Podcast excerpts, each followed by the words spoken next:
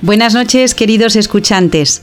Sean todos ustedes bienvenidos al programa número 47 del grano de mostaza. Teresa Jiménez, Estanislao Martín, Beatriz Hormigos, Victoria Melchor y una servidora estamos muy felices de acompañarles en esta noche de viernes. Hoy nos visita don Jorge López Ceulón para hablar sobre los mártires y la familia, la perseverancia y la necesidad del perdón. Además, trataremos de los consejos a los padres para afrontar las vacaciones con sus hijos y de la autoridad de las familias y la necesidad de pedirla al Espíritu Santo. Recuerdo a todos ustedes que estamos en Facebook y en Twitter y que tenemos una dirección de mail para todo aquel que quiera comunicarse con nosotros. Es la siguiente, elgranodemostaza@radiomaria.es. Hoy se encarga de la parte técnica Teresa Jiménez, aunque no nos olvidamos de todos los voluntarios de Radio María que hacen posible esta emisión.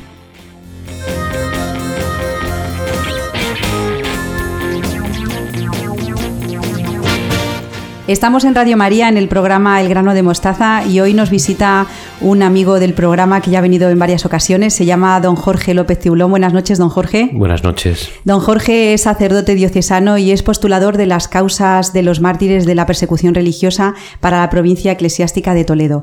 Eh, muchísimas gracias por haber aceptado la invitación, don Jorge. Y para ayudarnos en esta entrevista está Victoria Melchor, que ya conocen todos ustedes. Buenas noches, Victoria. Buenas noches, Ana. ¿Qué tal estás? Bien, muy bien. Bueno, pues vamos a hablar con don Jorge del que es su tema, que es eh, la beatificación de los mártires, estas últimas que han tenido lugar el, pasado mes de junio. Victoria, ¿nos puedes recordar, por favor? Sí, se beatificaron a, a, unas religiosas concepcionistas franciscanas que fueron asesinadas en 1936 durante la persecución religiosa española. Y a mí me gustaría que don Jorge nos hablara de este grupo de, mártires, especialmente de las eh, religiosas del monasterio de, las concepcionistas de, Escalona, que nos contara un poco cómo fue su martirio y, que nos hablara de, de, su vida también. Bueno, alguien puede pensar que es como forzar mucho el tema, ¿no? Venir a hablar de los mártires porque sí, eh, Leticia Casans, que tiene un programa sobre vida monástica aquí en Radio María, pues me llama cuando beatifican a religiosas y monjas de clausura y demás, ¿no?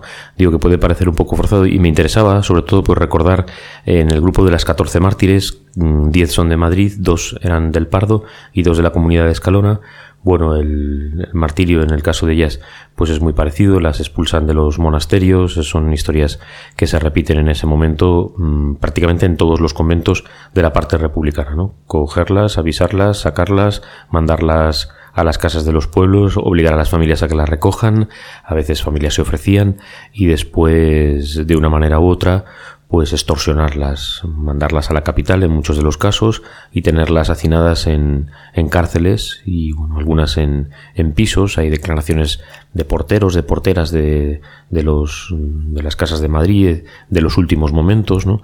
Hemos recordado ya en otras ocasiones que solo asesinan a 300 religiosas frente a los 3.000 varones religiosos o a los, a los 7.000 sacerdotes y obispos. ¿no? Entonces, en principio es un grupo pequeño, ¿no?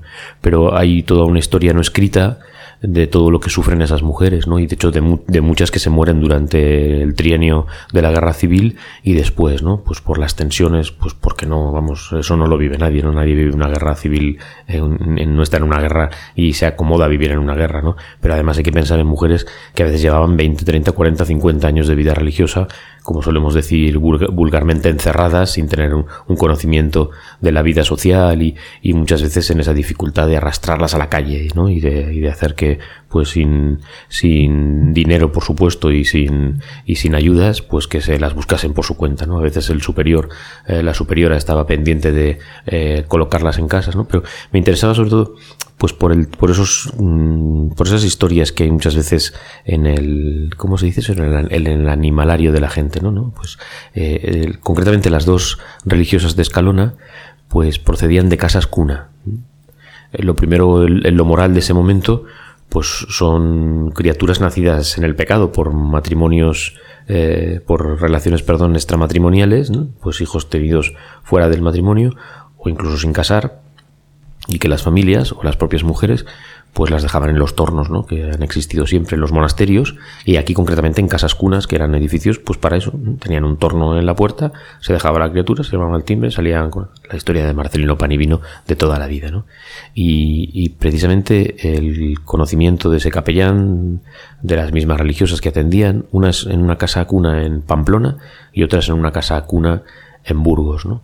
y por esos conocimientos después cuando empiezan a crecer tenemos los informes de ellas pues que tenían aptitudes a la vida religiosa que pedían ser religiosas no cuando ya son más mayorcitas no y casualmente los capellanes de esas casas conocen a la comunidad de Escalona y ahí irán a parar no pero eso, eh, con esa mentalidad, digo, ¿no? De, de esa situación inmoral, las niñas no tienen la culpa, por supuesto, ¿no? Y a veces incluso las madres tampoco, pero bueno, de esas situaciones inmorales, de, de situaciones difíciles, de situaciones de dificultad para, pues para poder sacar adelante a esas criaturas, muchas veces abocadas a tenerlas que dejar precisamente para que las pudieran dar de comer y, y, y de vestir desde el principio, ¿no?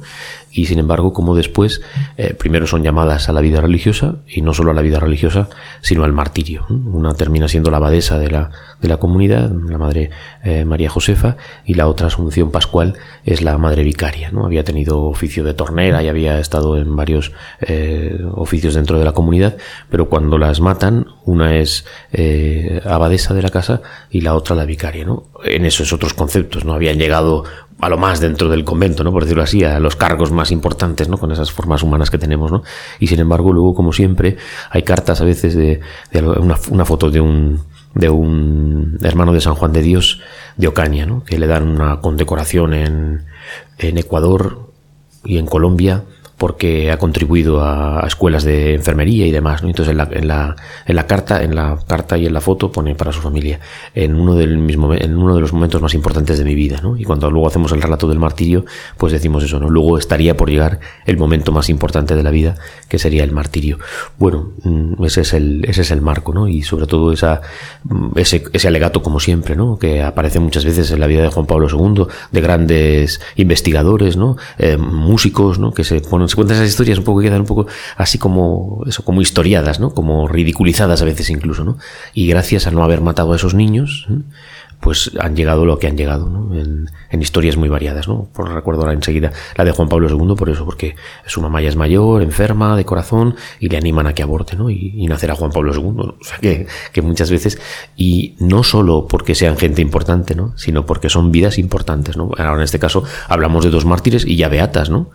Y, y esa, es, esa, es, la reflexión. Don Jorge, me gustaría preguntarle eh, cómo lo vivieron en, en, la comunidad de Escalona eh, estos momentos previos a, a, pues a, a, que las sacaran del convento. ¿Hay algún testimonio de, de, del ambiente que se vivía en aquella época? Como dice que, pues eso, llevaban 40 años en el convento. ¿Cómo, cómo lo vivieron los momentos previos? Todavía mmm, asistió a la beatificación un señor ya muy mayor, ya tendrá más de 90 años, Lucio, que eh, había sus padres habían recogido, habían sido de los que habían recogido a las monjas en sus casas, ¿no?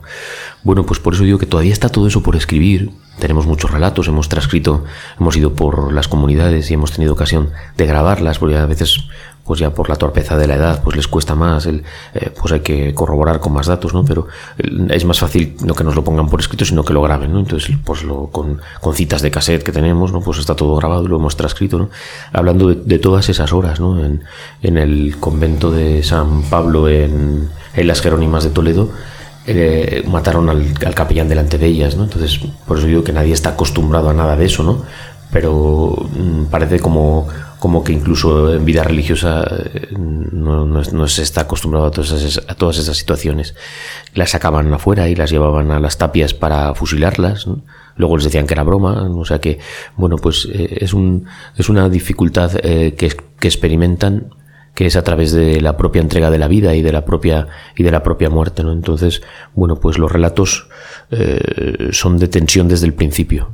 El capellán que mm, las avisa para poner a salvo la comunión, le reparte la Eucaristía, inmediatamente al día siguiente ya las sacan, las llevan a las casas del pueblo para tenerlas controladas, pero luego vienen, normalmente venían avisos de la capital, de Madrid, y eso, pues en este caso las suben en, desde Escalona, las suben en, autobuses las llevan a, la Dirección General de, de Seguridad y ahí pues eh, ya digo que estuvieron hacinadas en, la cárcel de San Antón y en otros lugares, ¿no? Depende de las comunidades, sí, pero eso que la historia se repite.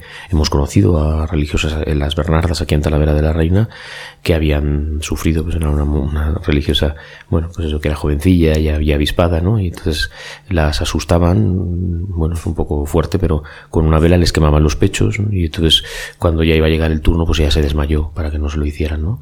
Pero claro, pues luego eso ya lo contamos, o sea que muchas veces hay historias que parecen de cuentos chinos y, y que nadie, bueno, pues ¿por qué va a mentir esa religiosa? ¿Por qué se va a inventar eso? Cuando luego además hay testimonios por otros sitios de todo ese sufrimiento, ¿no? Entonces, bueno, es verdad que, que, que muchas quedaron vivas, pero que sufrieron grandemente en esta persecución.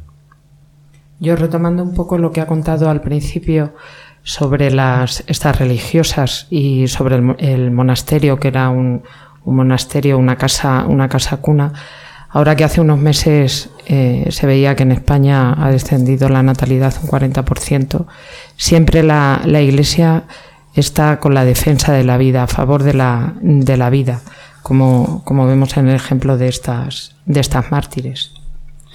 Pues era algo que, que siempre había existido y por eso digo que incluso se debate si la, la propia necesidad del torno es por esto mismo, por recoger a todas, eh, o sea, lo que es un torno en un convento, eh, que es una forma de comunicación con el exterior, pues hay estudios hechos conforme a que se hizo por esto, ¿no? Porque claro, a veces se les dejaba en la puerta de, la iglesia y si pasaba toda la noche, pues en sitios fríos y pues la criatura podía morir incluso, ¿no? Entonces, eh, mm, para que se facilitara, ¿no? O sea, que, que a veces son grandes habitáculos para que cupiese incluso una, una, cesta de esas de mimbre, ¿no? Y que pudieran, ¿no? O sea que todo eso se favoreció eh, en la fábrica, por decirlo así, ¿no? En, el, en, lo, en lo material, ¿no? Pero luego, claro, luego hay detrás de esa puerta hay alguien que recibía esa criatura, ¿no? Y esas instituciones que eran los propios conventos, muchas veces cuando ha habido pues toda esa denuncia contra religiosos y contra que si se vendían a los niños, que si, que si se comerciaba con los niños, ¿no? Pues lo, primero, como siempre, hay que retrotraerse en el tiempo, ¿no? Y, como era una vergüenza que una mujer se quedara en estado si no estaba casada y estaba mal visto, eso, eso era así, pues a veces eran los propios padres es verdad, a lo mejor más que la propia madre que había tenido su hijo, que supone un desgarro, claro, quitarle a una... Pero ahí la iglesia no, tenía nada que ver, o sea, era la, la no favorecía eso, o sea, que, que luego ella eh, crease vínculos para pues poder llevar a ese niño, a esa niña, a familias que no tuvieran, o en muchos lugares, como, como eran lo que se llama ya las casas cuna, que es por lo que preguntabas, pues para que incluso crecieran dentro de esas casas cuna, eran, eran eh, casas para los niños, ¿no? O sea, que, que, de, niños seguían, de hecho, repito que estas criaturas salen ya talluditas y, con cartas de su comportamiento, de llevar toda la vida ahí, o sea, que, que no solo era para dejar al niño y que a veces pues no, sobre todo en las casas de, de, de este tipo, en estas casas cuna, pues normalmente se podían seguir quedando, ¿no? Y, y claro, pues eso verdaderamente cuando se revisa toda la historia y se ve esa función que tenían, pues está claro que lo que la Iglesia, claro, era lo que no quería, lo que nunca ha querido, era que se asesine a los niños y que se favorezca el aborto, ¿no?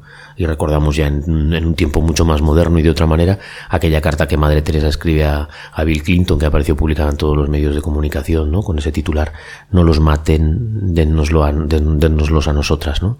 Entonces, eh, siempre se ha seguido la misma línea. Luego ya la efectividad, y porque además es curioso, yo he leído, yo he leído cartas en donde a veces eh, las familias no atendían bien a esos niños y se les reclamaban. Eso, eso, es muy curioso, o sea que, que, había un cuidado, o sea que no era, toma, te doy esto como si fuese un paquete y, lo cuidas, y, o porque no has tenido hijos, pues, sino que había un seguimiento. Entonces yo, yo, conservo una carta en donde se le quita, es otro mártir, pero que se le quita a la familia que lo está cuidando porque no lo estaba cuidando, ¿no? O sea que, mm, que a veces lo vemos todo como que era de cualquier manera y siempre ha habido una, de, una que habría cosas pues como en todas partes y en todas entonces, que habría alguien que tendría mal genio que les trataría mal que pues seguramente pero pero todas esas leyendas negras que se levantan y que nos las terminamos creyendo pues con historias de ese pues digo que de qué hablamos de mártires o de la vida pues de todo junto. Y, y, y es yo yo lo he predicado mucho estos días porque me parece un aspecto muy positivo. Como eh, como nuestro programa está dedicado a la familia, al testimonio de estas mártires, eh, ¿cómo lo podemos transmitir? a la familia, a los hijos, a los padres. Pues es una historia mm, también de, miles de seglares y de muchos padres de familia. La beatificación última que hubo en Madrid en el año 2017, en noviembre del 2017, pues eran muchos padres de familia, ¿no? Entonces, no solo es una historia de, sacerdotes y de religiosas, de obispos, de, de, la iglesia perseguida, ¿no? Es, es una iglesia de testimonio, ¿no? Y, y sobre todo conociéndolo. Es verdad que cada uno, pues es verdad que a lo mejor una historia de un obispo, bueno, la puedes leer, pero a lo mejor no te puede llegar tanto, ¿no? Como un padre de familia que está trabajando, que ha escondido a religiosas en su casa. Yo lo he contado en algunas ocasiones. Crezco al lado de, de mi párroco desde los seis años, escuchando cómo su padre seglar, claro, pues como teniendo al sacerdote en casa, mataron al sacerdote del pueblo y a su padre de, de mi párroco por tenerle escondido, ¿no? O sea que esa fidelidad, esa valentía, seglares jóvenes, hemos estado el mes pasado en, el Cerro de los Ángeles, pues esos eh, hombres y, mujeres que, que, iban allí a rezar, a, la intemperie, a tener la, las horas santas, a tener la adoración nocturna, y en el caso de los mártires del Cerro, pues eran, eran obreros, que luego también el tema ese de, de, que si persiguen y matan a los ricos y que se lo merecían, ¿no? Pues el padre Rubio y el padre Cramley eh, lo que crean son asociaciones de obreros, de ellos y ellas, obreros de San José y obreras del Pilar.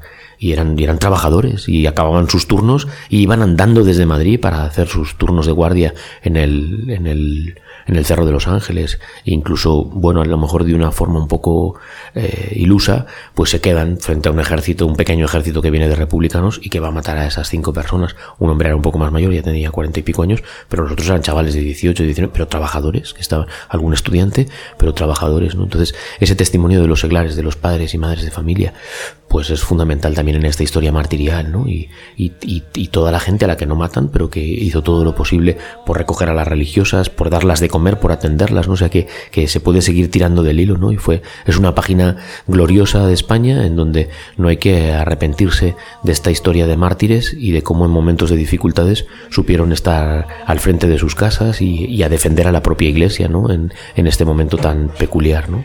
Y eso nos sirve como siempre para que las dificultades que ahora pueda haber, pues se busque con, con la misma mm, gloria ese testimonio.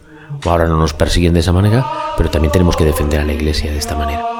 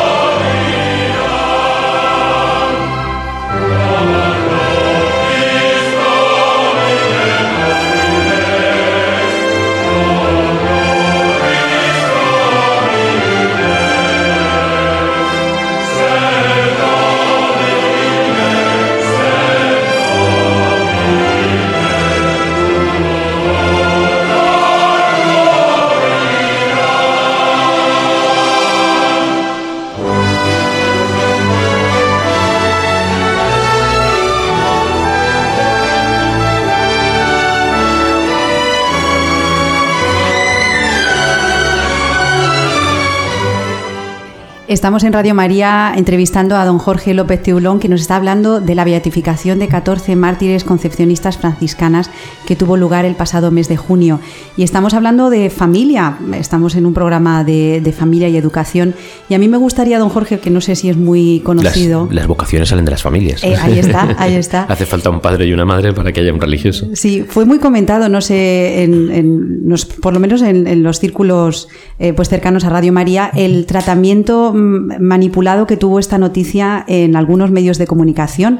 Me gustaría, don Jorge, que nos contara alguna anécdota de, cómo los medios de comunicación que no son, no sé, podríamos decir, de masas, ¿no? Eh, cómo manipulan las noticias de los mártires y qué intención tienen a la hora de presentar de una manera errónea la, la información principalmente de estas últimas, ¿no? De las de las 14 mártires concepcionistas. Bueno, pues hace gracia esto de ¿cómo es en inglés? Los fake fake, fake news, sí, las falsas noticias. Porque es algo de toda la historia del mundo, ¿no? Entonces, eh, precisamente hace muy poco, no hace ni medio año, oigo una entrevista, me parece que era en El Mundo, bueno, donde fuera, de un eh, español que vive en México de 96 años, que era el último brigadista eh, que eran los que estaban a favor de la República, que vive, yo creo, el último brigadista vivo. Y entonces él comienza explicando cómo cuando él es joven, con 18 años, eh, entra en el hospital de, mm, no recuerdo, un hospital en Madrid, a hacer función de enfermero. Y quieren entrar a matar a un militar y él se, se, opone porque, bueno, pues como enfermero y como médico, pues hay que defender la vida, ¿no? Que luego cuando salga, si le quieren matar, que le maten, pero él está ahora a su cargo, ¿no? Y dice que saca el carne de la... Bueno, así, o sea que estamos hablando de alguien de izquierdas, ¿no? Y de repente dice en la misma conversación, eso es como cuando se inventan eh, los de la izquierda, está hablando ese señor, ¿eh? eh que las religiosas habían eh, envenenado caramelos y que había no sé cuántos niños ya muertos e ingresados en hospitales, ¿no? Y decía este señor, y era mentira, ¿no? Yo esa noticia luego la he encontrado en el ABC, ¿eh? Eh, diciendo eso, que, que, se había levantado un bulo en Madrid y que se había dicho que por menos de eso, en 1836 mataron casi a 90 frailes en Madrid, porque habían dicho que habían envenenado el agua, ¿no? Entonces, pues si estás informando, pues infórmate tú primero. O no des la noticia porque no te va bien, no, no quieres, o no es tu ideal, pero tergiversar las cosas o, o como decimos, o manipularlas, ¿no? Entonces, que un telediario nacional, el, el telediario oficial, por decirlo así, de la primera cadena, diga que han sido beatificadas unas monjas desaparecidas, pues no sé si había casi 800 comentarios, ¿no? Y pues la gente como es tan ingeniosa, ¿no? Pues acaba como juegos de magia, ¿no? Haciéndolas desaparecer a las monjas, ¿no? Y, y hacían un poco de burla, ¿no? A la noticia de, te ponen en la tesitura de, pues de lo que hicimos, que no, a mí no me gusta hacerlo. Yo llevo publicando desde el año 2002 y solo recuerdo haber publicado la foto de un cadáver, una foto además que no es muy desagradable y que, bueno, podía ser publicable, ¿no? Y la publiqué porque me venía bien por el espacio de la noticia y, y porque eso, porque sobre todo porque no era desagradable, pero tenemos fotografías, mm, pues eso, muy, pero que muy desagradables, ¿no? Pero pues ante las desaparecidas, pues mire, aquí tiene las fotos de las dos religiosas del Parado que ya las hemos encontrado, las teníamos encontradas desde el principio, ¿no? Pero como ellas las dan por desaparecidas, yo creo que en esto pues hay que ser serios, ¿no? Y, y eso, si no quieres dar la información, no la des. La catedral estaba llena de religiosas, van con sus mantos azules inmaculados, ¿no? Era, era un espectáculo, ¿no? Visual, ¿no? Dentro de la catedral de la Almudena estaba el templo lleno. Bueno, pues eh, en, nosotros retransmitimos para Radio María los comentarios y lo primero que hicimos fue conectar con Radio Ecuador, porque allí hay seis comunidades de contemplativas, ¿no? Entonces, o informas o no informas. Pero entonces muchas veces dices, mm, no así, se han equivocado, no ha sido tendencioso y pues, muchas veces no cuela, ¿no? O sea que se ve claramente cómo se quiere manipular, ¿no? Y, yo creo que lo que hay que es pues informar desde la verdad, ¿no? Manipular y muchas veces también se da publicidad al medio con, esto. Ya para finalizar, don Jorge, a mí me gustaría que, nombrara eh, una o dos, o dos virtudes que nos transmiten el ejemplo de los mártires. El Señor nos habla en el Evangelio de, de permanecer fieles hasta el final, ¿no? de lo que llamamos la perseverancia. ¿no? Y esa es una de las virtudes que hoy falta, ¿no? Enseguida se descomponen los matrimonios, enseguida yo me voy por aquí, tú te vas por aquí, enseguida eh, los niños sufren porque no soy capaz de pasar por esta situación, ¿no? Enseguida se nos dice, entonces usted está obligando a la gente. No, Estamos hablando de perseverar en las dificultades como las han tenido nuestros padres, como las tendrían los tuyos, como ha sucedido siempre, ¿no? que se hace insostenible la convivencia, pues ya está, ¿no? Pero eh, hablamos siempre en lo positivo, ¿no? Luego en los casos, porque muchas veces luego se hace de la excepción la, norma y, no hablamos de eso, ¿no? Entonces, repito, el tema de la perseverancia, ¿no? Que se ve claro en los mártires, porque muchas veces eso se... Acabo de publicar una, una entrevista de, de dos páginas del año 1937, perdón del año 1937 sobre unas religiosas a las que se le entrevista, una cosa ridícula, ¿no? Para hacer ver que están a favor de la República, ¿no? Y se pone palabras suyas que no, que no son ni en broma de, en broma de ellas, ¿no? Entonces, hablamos de esas dificultades por las que pasaron, de ese permanecer, de ese poderse esconder, de ese poder haber huido, el, lo digo siempre, el obispo de Ciudad Real, que ya está beatificado, se le ofrece vestirse de guardia civil para escaparse, ¿no? Y dice, ¿dónde voy yo vestido de guardia civil? Eh, era una persecución de años. Eh, hay una fotografía del año 1931 de la Gran Vía, con monjas encamadas, sin el velo de fuera, solo con el de dentro, llevadas a la silla reina, porque las sacan de la cama, porque les, acaban de quemar el convento y se, le ve a la gente llevándolas y sacándolas de esa situación. O sea que era una cosa de casi una década y, que sin embargo, pues ellas, ellos permanecieron firmes, ¿no? O sea que una cosa que se aprende de los mártires es la firmeza, ¿no? Y luego el, perseverar, y luego pues todas las virtudes, ¿no? La fe, la esperanza, la caridad, el perdonar, ¿no? Eso que, eso que nos cuesta tanto, ¿no? Pues el saber perdonar al asesino, ¿eh? No, no, no estamos hablando de cualquier perdón, ¿no? De tener enfrente a la gente que te va a fusilar y perdonarles, ¿no? Entonces, yo creo que en el tema de los mártires, de forma genérica y como virtudes que son extrapolables a la vida de cualquiera, de cualquier cristiano, de las familias, de padres, hijos, de cualquiera, el tema de la perseverancia y el tema del perdón son básicos. Pues damos las gracias a don Jorge López Teulón y a Victoria Melchor por esta entrevista en la que el sacerdote diocesano nos ha hablado de la beatificación de las 14 mártires concepcionistas franciscanas que tuvo lugar el pasado mes de junio. Y quiero que, creo que quiere decir una última palabra, don Jorge. No, y luego insistir en eso, que, que nos encomendemos a ellos, ¿eh? que, que no son mm, héroes de papel, ¿no? que no son personajes históricos, que lo fueron, que están en el cielo y que nos encomendemos a ellos y claro, para perseverar pues hay que pedirle a Dios y podemos utilizarle, utilizar en este caso a las concepcionistas como intercesoras para que lleven nuestras súplicas, nuestros miedos ante Cristo y la Virgen para seguir caminando hacia adelante. Ya sabe, don Jorge, que en el programa de Radio María El Grano de Mostaza somos absolutamente forofos de los mártires y yo creo que eso se lo debemos a él y nuestros oyentes también se lo deben a él porque la verdad es que estar cerca de este sacerdote es estar cerca de, todos los mártires que están en el cielo intercediendo por nosotros. Victoria, si quieres poner ya el broche final, yo ya despido a don Jorge y, y muchísimas gracias como siempre. Hasta la próxima vez y feliz verano. Muchas gracias, don Jorge. Adiós.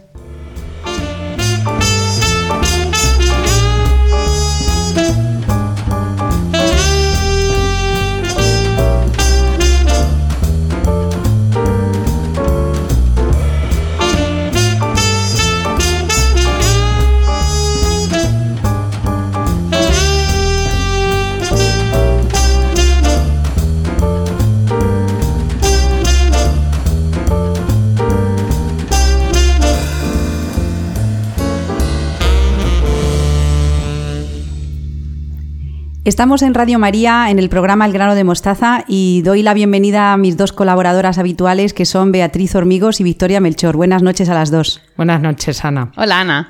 En esta noche de verano, Beatriz, ¿qué te parece si damos algunos consejos a los padres sobre cómo afrontar las vacaciones con los niños? Pues sí, Ana, porque ya estamos en verano. Algunos estamos de vacaciones y otros las tendrán pronto. Si os parece bien, como tú dices, vamos a dar entre las tres una serie de consejos para pasar en familia estos dos meses de verano, que algunos te digo yo que se les hacen muy largos, porque no, no saben muy bien cómo gastar el tiempo con sus hijos y con su familia. Nuestros hijos al estar en verano, pues los tenemos en casa todo el día, ¿no? Porque están de vacaciones. Entonces yo creo que no es bueno que estén todo el día sin hacer nada. Hay que planificarles un poquito.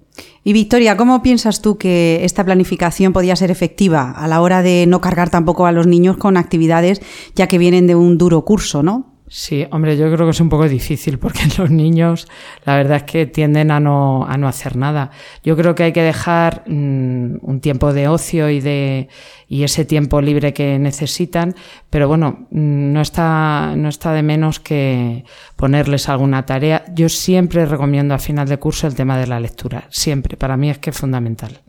Bueno, Beatriz, pues ¿cómo afrontamos este nuevo reto del verano? A ver, pues como nosotros, por ejemplo, somos maestras, ¿no? Y nosotros tenemos la, gran suerte de poder, de poder estar con nuestros hijos los dos meses de verano, pero hay mucha gente que no, que tiene que trabajar y solamente tiene 15 días, una semana. Entonces, eh, yo una posibilidad que les podemos dar ¿no? es apuntarles a campamentos urbanos o a campamentos de verano, donde los niños pueden jugar con otros y realizar también actividades deportivas y de convivencia. Aquí, por así decirlo, ya nos lo dan hecho a los padres, ¿no? Ellos van allí y ya tienen sus actividades. Entonces, bueno, pues está bien. Pero yo recomendaría informarnos bien de cuáles son los, objetivos y sobre todo el ideario en el que se basan estos campamentos. Por ejemplo, Victoria, em, si tú tuvieras delante un ideario de, o un programa de campamento, ¿qué es lo que te echaría para atrás que dirías yo a esto no lo llevo, no llevo a mis hijos a esto?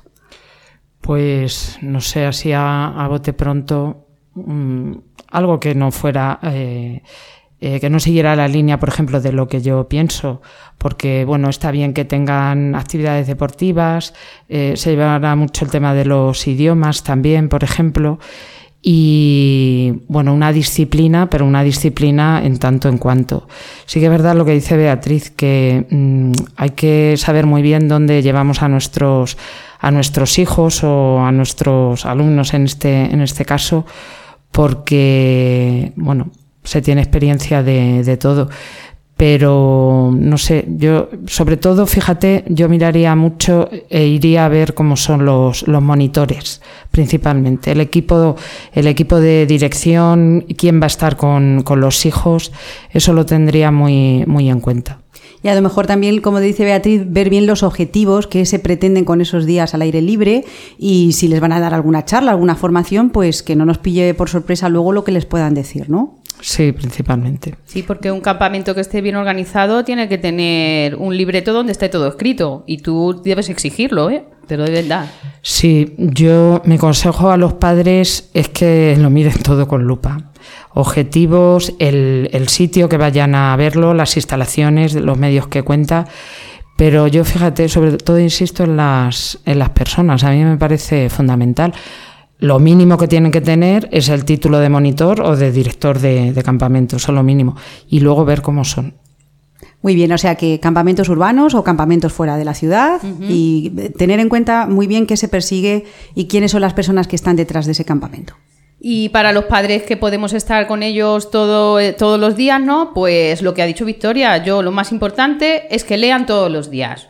Porque la lectura es la base de todo aprendizaje. Y si nos tiramos dos meses enteros sin leer ni una sola página, pues no es bueno ¿eh? para el curso que va a iniciarse. Por lo tanto, recomendamos, por favor, leer. Pero tampoco hace falta que estén leyendo dos horas, dependiendo de la edad, por supuesto. Pero mm, con media hora al día yo creo que es suficiente. Sí, además fíjate Beatriz que yo creo que es un buen momento para conocer las bibliotecas municipales de, nuestra ciudad, de nuestro pueblo, porque ahí podemos disponer gratuitamente de los, de los libros y yo creo que te los prestan durante 15 o 20 días, incluso si no un mes, o sea que hay tiempo de sobra para, para leer. Además, eh, los bibliotecarios y las bibliotecarias pues están muy informados de, de, los libros de actualidad para las distintas edades de los hijos y yo creo que es una, una buena idea el acercarse a la biblioteca municipal y conocerlo.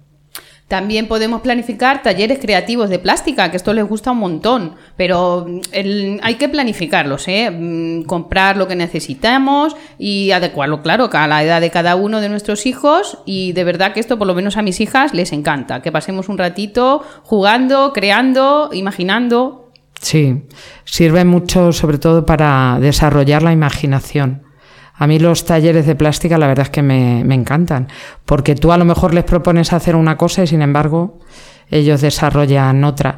También se inculca mucho el tema de la paciencia con los talleres de, de plástica y ahora que hay más tiempo libre, ¿por qué no? Está muy bien, sí. Y, sobre todo también, Beatriz, que no se nos olvide recoger, que luego los talleres de práctica, nosotros que somos maestras estamos un poco obsesionadas, pero una vez que terminamos, también es educativo que los niños aprendan a recoger.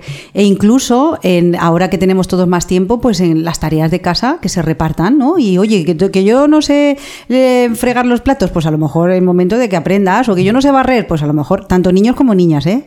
Aquí no hay ninguna distinción de nada. Todo el mundo, tiene, que, aprender a hacer cosas de casa porque eso es eh, necesario para la vida. O sea que después de los talleres recoger. Por supuesto. Y por último, Beatriz. Pues planificar actividades al tiempo libre, eh, o sea, al aire libre, ir al campo, a la sierra, bañarnos al río, también ir a visitar monumentos culturales, ¿eh? que los que residís, por ejemplo, en grandes ciudades, pues ir a aprovechar a ver museos que normalmente con la vorágine del curso pues no nos da tiempo. Sí, la verdad es que, por ejemplo, los que viven en la capital, en, en Madrid, hay una oferta pero muy, muy amplia.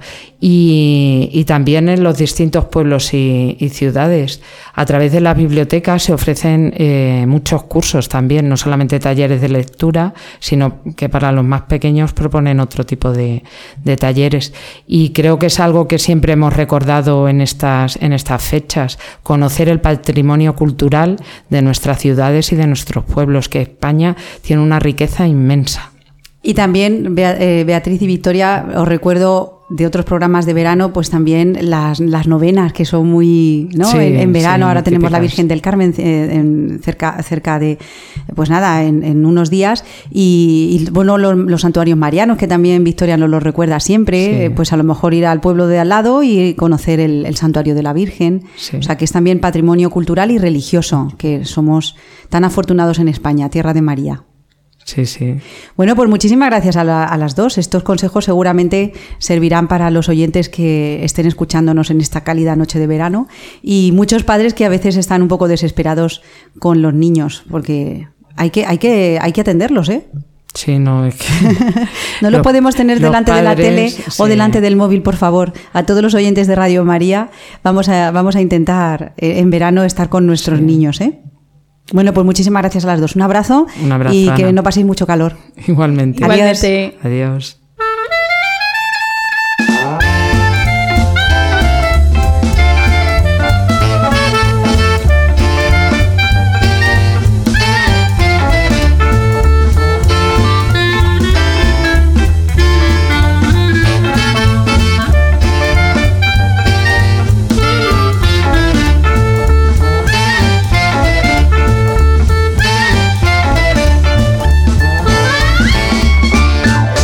Seguimos en el grano de mostaza en Radio María con Estanislao Martín. Buenas noches, Estanislao, ¿cómo estás?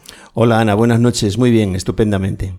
El mes pasado, Estanislao, comenzaste el tema del Espíritu Santo como el dador de la autoridad a los padres para que puedan actuar llevando a cabo su misión de educar en la familia. Vaya tema.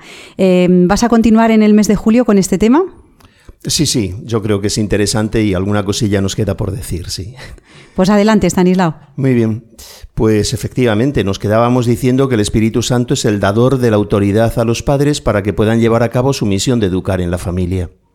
Continuamos hoy diciendo que del mismo modo que Jesús asombró a muchos de los que le oían porque hablaba con una autoridad desconocida, esa autoridad que tanto asombraba, la misma, no otra, les ha sido dada a los padres para educar a sus hijos. Si nos preguntamos de dónde viene esa autoridad o, dónde reside mejor, la respuesta está en la palabra. Jesús enseñaba con autoridad, dice el Evangelio de San Marcos. Las palabras de Jesús causaban un asombro inmenso en quienes le oían, ¿no? Quienes oían sus palabras. Dice el Evangelio de San Lucas que después de liberar del demonio a un poseído, quedaron todos asombrados y comentaban entre sí, ¿qué clase de palabra es esta? Pues da órdenes con autoridad y poder a los espíritus inmundos y salen. Veo, Stanislao, que, que lo que dices pues eh, tiene, tiene fundamento, pero habrá algunos oyentes que se pregunten o te puedan decir, ya, ya, pero Jesús era Jesús y Jesús era Dios y el poder de los hombres no es el poder de Dios. Eso es verdad, claro, el poder de los hombres no es el poder de Dios. Lo que pasa es que también es cierto que la condición divina de Jesús no anuló su condición humana. Jesús, sin dejar de ser el Hijo de Dios, la segunda persona de la Santísima Trinidad, también era hombre, un hombre lleno del Espíritu Santo que fue quien le movió a hacer todo lo que hizo. Esa palabra que asombraba era la palabra de un hombre. un hombre movido por el Espíritu Santo, que es el mismo Espíritu Santo con la misma fuerza y con el mismo poder que asiste a la iglesia en general y que asiste a cada iglesia doméstica, cada pequeña iglesia que es cada familia.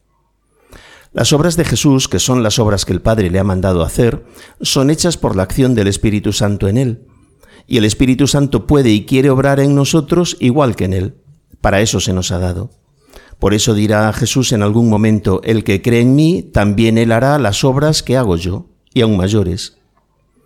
Para lo que venimos comentando, que es el poder de la palabra de los padres y su autoridad, la diferencia no está en que Jesús era Dios y hombre, y nosotros somos solamente hombres. La diferencia está en que Él no puso jamás trabas al Espíritu Santo y nosotros sí.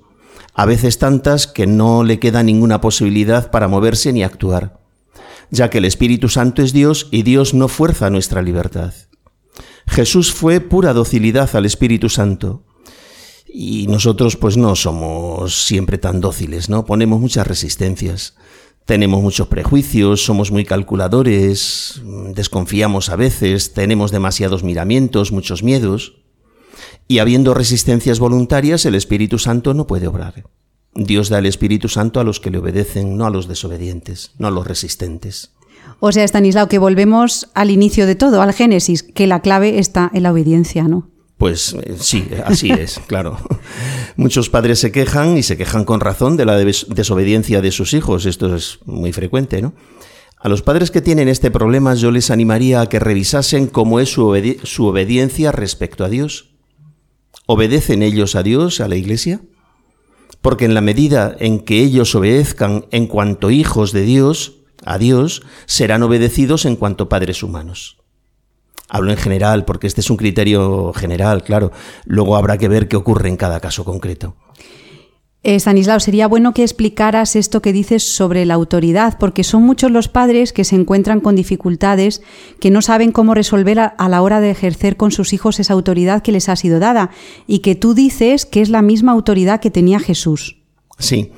Esa autoridad de la que hablo no es un poder humano por el cual imponemos nuestra voluntad a los demás, Educar no consiste en ningún caso en imponernos sobre los que tenemos a nuestro cargo, aunque sea necesario hacerlo muchas veces.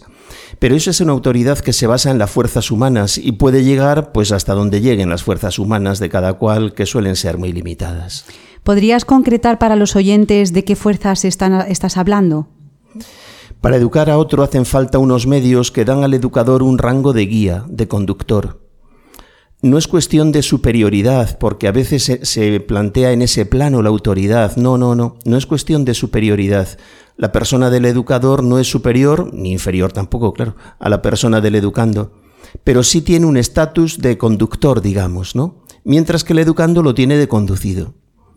Cuando digo que la autoridad de los padres no puede basarse solo en las fuerzas humanas, las que tienen, las suyas, porque son limitadas, me refiero a todas las capacidades naturales que son necesarias para educar, que son muchas, desde la fuerza física, la autoridad moral, pasando por la madurez, las capacidades intelectuales, la ventaja grande de llevar vividos muchos años más que los hijos, el manejo de los afectos, etc. ¿no? Todo ese bagaje, mm, ese, bagaje, es bueno y es necesario. No es que no valga, no, no, hace, hace mucha falta y hay que cuidarlo mucho. Pero solo con eso unos padres no pueden llevar a cabo la misión encomendada por Dios para educar a sus hijos. Todo eso hace falta, todo eso contribuye a la autoridad de los padres, pero no es suficiente, hace falta algo más. Este es el error de tantos padres que piensan que la ventaja que llevan a sus hijos de 25, 30, 40 años ya les capacita para su misión de padres, y no es verdad. Hace falta recurrir a Dios, en concreto a la persona divina del Espíritu Santo, que es, decíamos, el, el dador de la autoridad. Una autoridad que no es otra, sino la que dio a Jesús para su misión, Mm, perdonadme los oyentes, pero hay que insistir mucho en ello. Puede parecer que Jesús recibió más o mejor, pero no es verdad. Jesús recibió de Dios Padre, dada por el Espíritu Santo, la autoridad que necesitaba para llevar a cabo la misión que el propio Dios Padre le había encomendado. Es cierto que para realizar esa misión hubo de hacer cosas muy llamativas como los milagros, las curaciones, la expulsión de demonios, etc. Es muy probable que a la, a la, mayoría de nosotros no se nos haya dado una misión para la que se requieran medios tan extraordinarios, pero sea cual sea la vocación y la misión de cada uno, lo que sí necesitamos todos es el mismo Espíritu Santo que asistió a Jesús. Y en lo que se refiere a la autoridad, que es de donde hemos arrancado, la autoridad de los padres es sustancialmente la misma que tenía Jesús. Por tanto, habrá que pedirla, porque si no se pide, ¿de dónde se puede obtener? Si no bastan las capacidades humanas para educar, ¿a dónde acudimos? Claro que hay que pedirla. Eso que no podemos tener y nos hace falta es lo que llamamos gracia, poder de Dios, por supuesto que hay que pedirlo. ¿Y cómo se pide, Stanislao? ¿Y qué es lo que hay que pedir en concreto para ir eh, a, lo, específico? A ver, somos personas. Eh, tanto Dios como los hombres somos personas. Funcionemos pues como lo que somos. Las personas somos seres de relación. Pues bien, relacionémonos también para pedir. Lo propio de las personas es que pidamos lo que necesitamos a quien nos lo puede dar, a quien tenga atribuciones concretas y a quien tenga capacidad para dar. Las cosas hay que pedirlas a quien puede darlas, evidentemente. Y desde que Jesús se marchó de entre nosotros, la persona divina que tiene la atribución y el poder para conducirnos, para defendernos, para santificarnos, para llevarnos a la verdad, etc., es el Espíritu Santo. Dios, sí, pero Dios Espíritu Santo. Por la Sagrada Escritura y por el Magisterio de la Iglesia sabemos que Dios Espíritu Santo es el dador de los siete dones y de los carismas. Cada uno verá qué es lo que más necesita y lo que el Espíritu Santo le mueve a pedir, porque eso es lo que debe pedir, no lo que a él le parezca o no lo que a él se le antoje, podríamos decir, ¿no? sino lo que el propio, el propio Dios le, le inspire. Por mi parte, esto es una opinión particular mía, no sé hasta qué punto puede ser válida, pero a mí sí me parece que dentro de los carismas necesitamos especialmente el carisma de la profecía. Estoy convencido de que es una necesidad imperiosa. Lo dice la palabra de Dios y nos anima a ello la Iglesia. El Papa actual, el Papa Francisco, desde que llegó al pontificado viene hablando de la Iglesia como un hospital de campaña. Aquí mm, te acordarás, Ana, de que muchas veces nos hemos hecho eco de la necesidad de curar heridas en nuestra sociedad y dentro de la Iglesia. Por eso quiero acabar citando a San Pablo que en su primera carta a los Corintios nos, exhorta a pedir el espíritu de profecía. Entresaco algunas de sus palabras para no leer el texto entero, porque sería un poco largo, ¿no? Están en el capítulo 14 de la primera carta a los Corintios. Lo que entresaco es esto. Esforzaos por conseguir el amor y anhelad también los dones espirituales y sobre todo el don de profecía. El que profetiza habla para hombres, edificando, exhortando, consolando. Si a mí me dejara la palabra de Dios meter un paréntesis, diría educando. Sigue San Pablo, no yo. El que habla en lengua se edifica a sí mismo, mas el que profetiza edifica a la iglesia. Mi deseo es que todos vosotros habléis en lenguas, pero más todavía que profeticéis. Hasta aquí la cita de San Pablo. Cada cual sabrá entonces cuáles son sus necesidades y qué tiene que pedir al Espíritu Santo para educar a sus hijos, pero hablando en general, a causa del momento que nos está tocando vivir, en mi opinión, los padres de esta época, los padres y cualquier educador, maestros, profesores de las diversas ramas, catequistas, monitores, etc., ¿no? Eh, si de algo están necesitados es del don de profecía, porque el don de profecía es la palabra. Digo más, del carisma de profecía, que según yo lo veo es necesario y urgente para toda la iglesia y también para la pequeña iglesia doméstica que es cada familia. Con esto que acabas de decir, Stanislao, algunos de nuestros oyentes pueden eh, pensar que suena un poco raro, ¿no? ¿Qué es ese, eso del don de profecía o del espíritu de profecía? ¿En qué consiste? ¿Eso es algo que nos afecta a todos o es una gracia especial que Dios da a unos sí y a otros no? ¿Para qué sirve? Eh, yo creo que has planteado bastantes eh, cuestiones, Stanislao. ¿Nos las podrías aclarar, por favor? Pues a ver, lo primero que yo diría es que hay que perder el miedo a las palabras sin perderles el respeto. Si uno tiene miedo a las palabras, no puede pedir aquello que a lo que tiene miedo. El respeto sí, pero miedo no tenemos que tenerle. Todo este lenguaje en torno a lo profético y a la profecía, al espíritu de profecía, al don de profecía, a los carismas, puede sonar a cosa rodeada de cierto misterio, a temas enigmáticos. No, no, nada de eso. Al contrario, esto es de lo más normal, de lo más corriente, de lo más cotidiano y está en la doctrina de la Iglesia que es común para todos los bautizados. Quizá está un poco manido este, este tema de la profecía, principalmente por no las profecías del fin del mundo. Es como que se ha quedado eh, pues solamente para ese tipo de, cosas, a lo mejor el apocalipsis, todo este tipo de cosas, ¿no? Estanislao, pero lo que tú dices es algo muy de andar por casa, es decir, hay que pedir al, al Espíritu Santo lo que necesitamos y tú hoy en este programa del grano de mostaza en Radio María dices que, según tu opinión, es, de absoluta necesidad para educadores y padres el pedir el don de profecía. ¿En qué sentido o, cómo piensas que podemos ser proféticos? ¿En algún eh, eh, caso concreto? A el don de profecía no es el don de adivinación. es que no estamos hablando de eso. No, no, no, no. Estamos hablando de una palabra que es eficaz. La palabra, la palabra de Dios dice de sí misma que es viva y es eficaz. Bueno, pues nuestra palabra tiene que ser viva y eficaz. Viva quiere decir que, que, contiene vida, que lleva vida, ¿no? Y eficaz quiere decir que produce lo que dice. Entonces, cuando alguien dice, porque se educa con la palabra, todas las demás cosas, todos los demás recursos son buenos. El ejemplo es bueno, el ejemplo es absolutamente imprescindible, no es que sea bueno, ¿no? Los medios materiales son buenos, eh, la relación eh, con las demás personas es muy buena, el movimiento, el salir fuera de casa, bien, hay 50.000 medios para educar, pero si de algo no se puede prescindir es de la palabra. Y las palabras de un padre, si están dichas, si están dichas desde la gracia de Dios, que decíamos antes, no solamente con los recursos humanos, ¿no? Porque yo soy tu padre, no, no, no, no es eso, no es eso. Si están dichas con la autoridad que da el Espíritu Santo, esas son capaces de entrar hasta lo más profundo del corazón del Hijo. Y es probable que no se olviden nunca, por, bien, dependiendo, ¿no? Pero las palabras que pueda necesitar en un momento concreto. A eso me refería, no adivinar nada. Sí.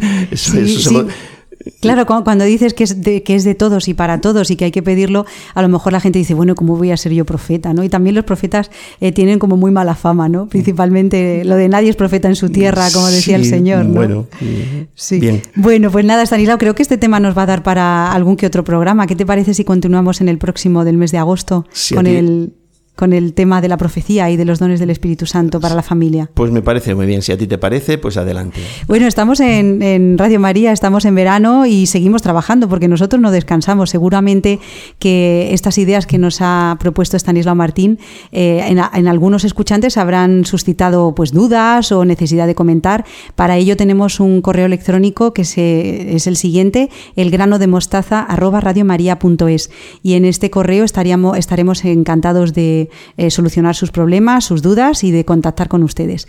Así que nada, Stanislao, muchísimas gracias y nos vemos pues dentro de un mes en este caluroso verano. Gracias a ti, Ana, gracias a todos los oyentes. adiós. adiós. adiós,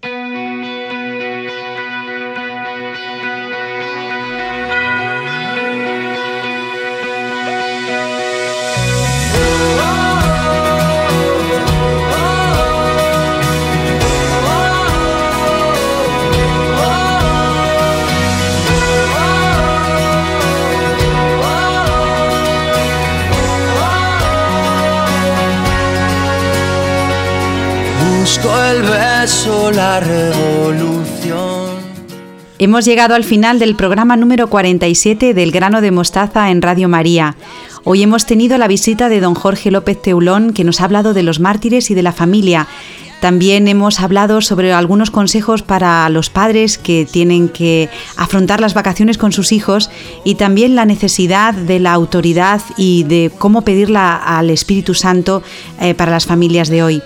Seguimos con todos ustedes en, Radio María a través de una dirección de internet que se llama elgranodemostaza@radiomaria.es. Y ya nos despedimos hasta el próximo mes de agosto.